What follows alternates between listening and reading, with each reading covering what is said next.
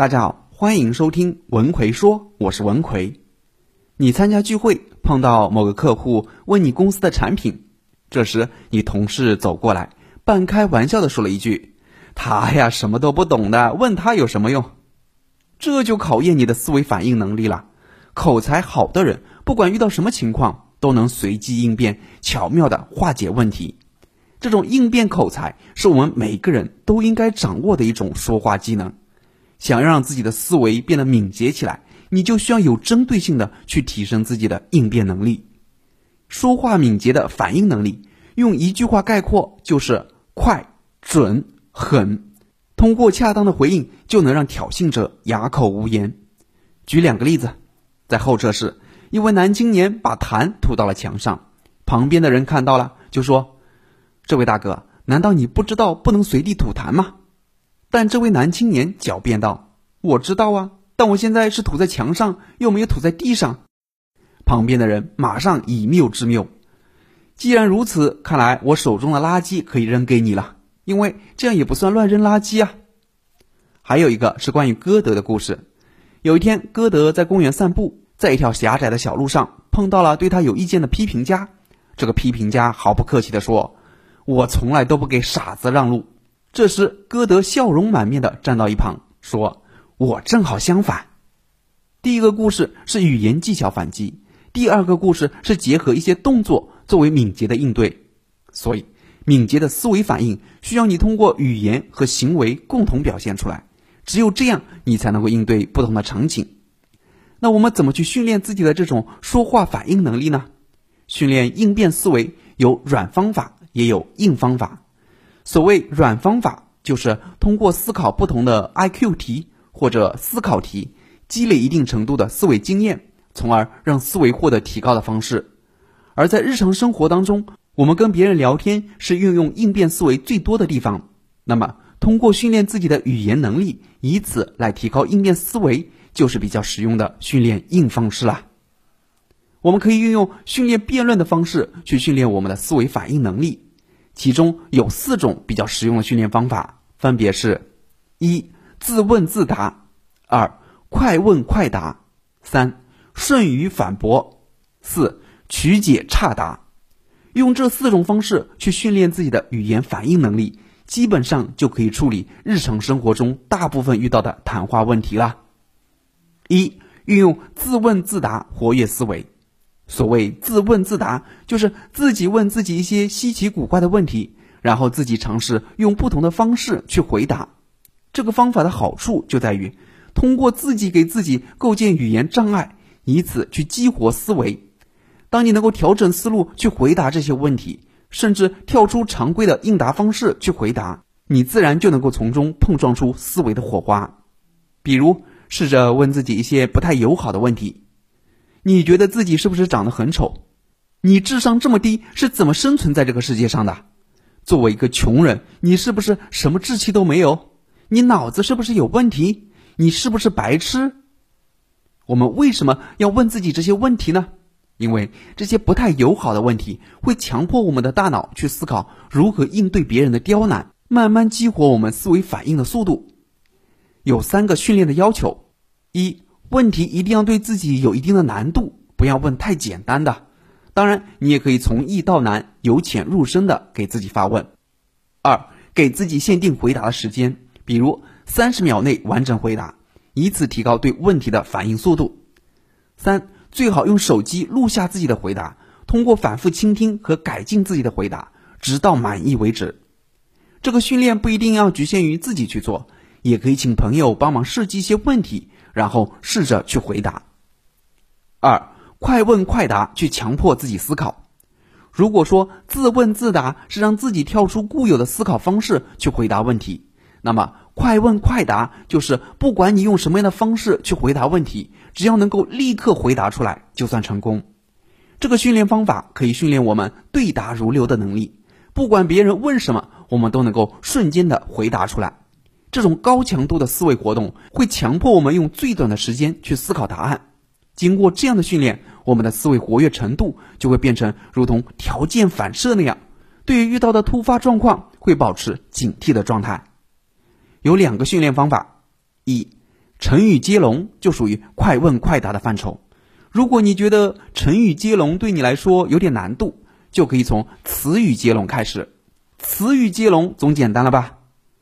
二，以自己作为题目，根据自己各个方面的情况设计一系列的问题。比如，你觉得自己是一个什么样的人呢？你希望自己过上一种什么样的生活呢？人生对你来说是苦还是甜呢？这些问题由近及远，回答的反应时间不要超过三秒。也就是说，问题一旦问出来，你就要立刻反应去回答，让自己有一种回答的迫切感。训练提示：一、回答的速度最重要，最好是两个人一起训练，一个人负责问，另一个人负责回答。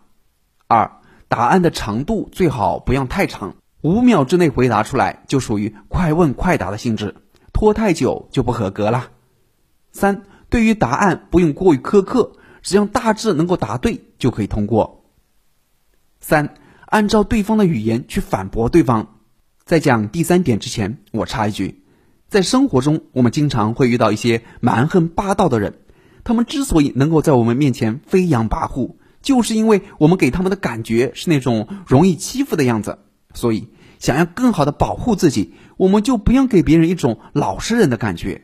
你需要有一点锋芒。那具体要怎么做呢？我给大家总结了三个技巧，让你从此避免受气。想学习的朋友可以微信搜索我的公众号“文奎说”，然后在公众号里回复“二六七”，我详细讲给你听。我在微信公众号“文奎说”等着你。好，我们接着来讲第三点，按照对方的语言去反驳对方。所谓顺语反驳，就是顺着对方的逻辑，构建出逆向的意思去反击对方。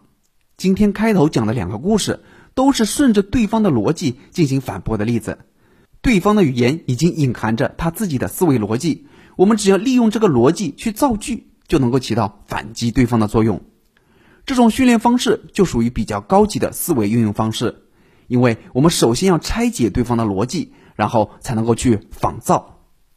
有这么一个故事：某国的总理大臣在妻子刚刚去世后，有一天面对记者时。被某个女记者问了一个非常不礼貌的问题。女记者问：“阁下的妻子已经过世，不知道阁下对身边的年轻女性会有什么想法呢？”总理大臣答道：“过去有很多想法，不过自从看到你之后，就再也没有什么想法了。”这个回答就是顺着对方想法这个逻辑给予否定，起到了反击对方的作用。所以在训练的时候，可以结合自问自答这一方式，然后给自己问一些刁难性质的问题，顺着问题的逻辑去反击回答。比如，问：难道你的脾气就一直这么不好吗？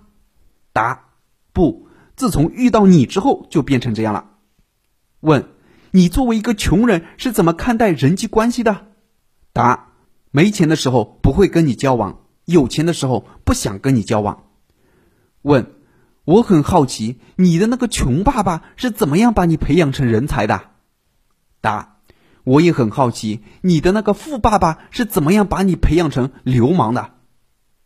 当然，如果你回答的速度也很快，而且能够正中要害，说明你的思维反应已经非常敏捷了。如果不是，就要提高训练要求，用自问自答或者快问快答的方式，结合这个方法去训练自己，形成敏锐的反应。四发散思维，曲解话语的意思。曲解就是不按照对方原本的意思去理解话语。在日常生活当中，这是一种非常有用的应对技巧。比如，爸爸在训斥儿子，爸爸说：“跟你说了多少遍了，你不要背着我去抽烟。”儿子说：“对不起，爸爸，我以后不会再背着你抽烟了，我会当着你的面抽。”这个儿子就是把父亲口中。背着这个词语的原本意思曲解成了他所理解的意思了。爸爸的意思是不要欺骗他，偷偷的去抽烟；儿子则理解成要光明正大的去抽烟。这种曲解训练方法可以开阔我们看问题的思维，活跃我们解决问题的思路，从而提升我们思维的反应能力。怎么训练呢？看一些跟曲解有关的笑话，就可以培养出自己的语感。比如，当你看到。我们之所以能够成为朋友，是因为我们比较投缘。这句话时，思考一下哪个地方可以曲解呢？头圆，你就可以曲解成同音词了，是吗？看来哆啦 A 梦肯定是我们的好朋友了，毕竟他的头也比较圆嘛。再比如贫贱不能移，现在很多人都曲解成贫穷的人是不能移民的，这就是意思上的曲解。只要经常做这方面的训练，你的思维反应肯定就会变得非常活跃了。两个训练要求：一、阅读笑话时，试着分析笑话是运用什么技巧去逗笑我们的，不管这个笑话好不好笑，都要尝试着去分析。二、根据学到的技巧，试着利用这个技巧去仿造出相同的情况，看看自己能不能熟练的去运用它们。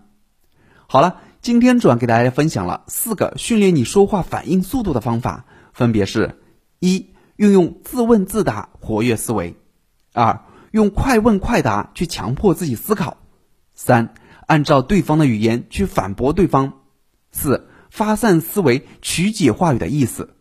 最近总有学员问我，张老师啊，我和别人在一起时啊，总找不到话题和他们聊天，感觉太尴尬了。基本上就是打个招呼，然后就是冷场，看着别人聊得热火朝天，自己却只能傻傻的陪笑，毫无存在感，怎么办？一个人不会聊天，怎么搞得好人际关系呢？所以，针对这种情况，我最近出了一个绝密聊天术，让你跟任何人都聊得来的课程。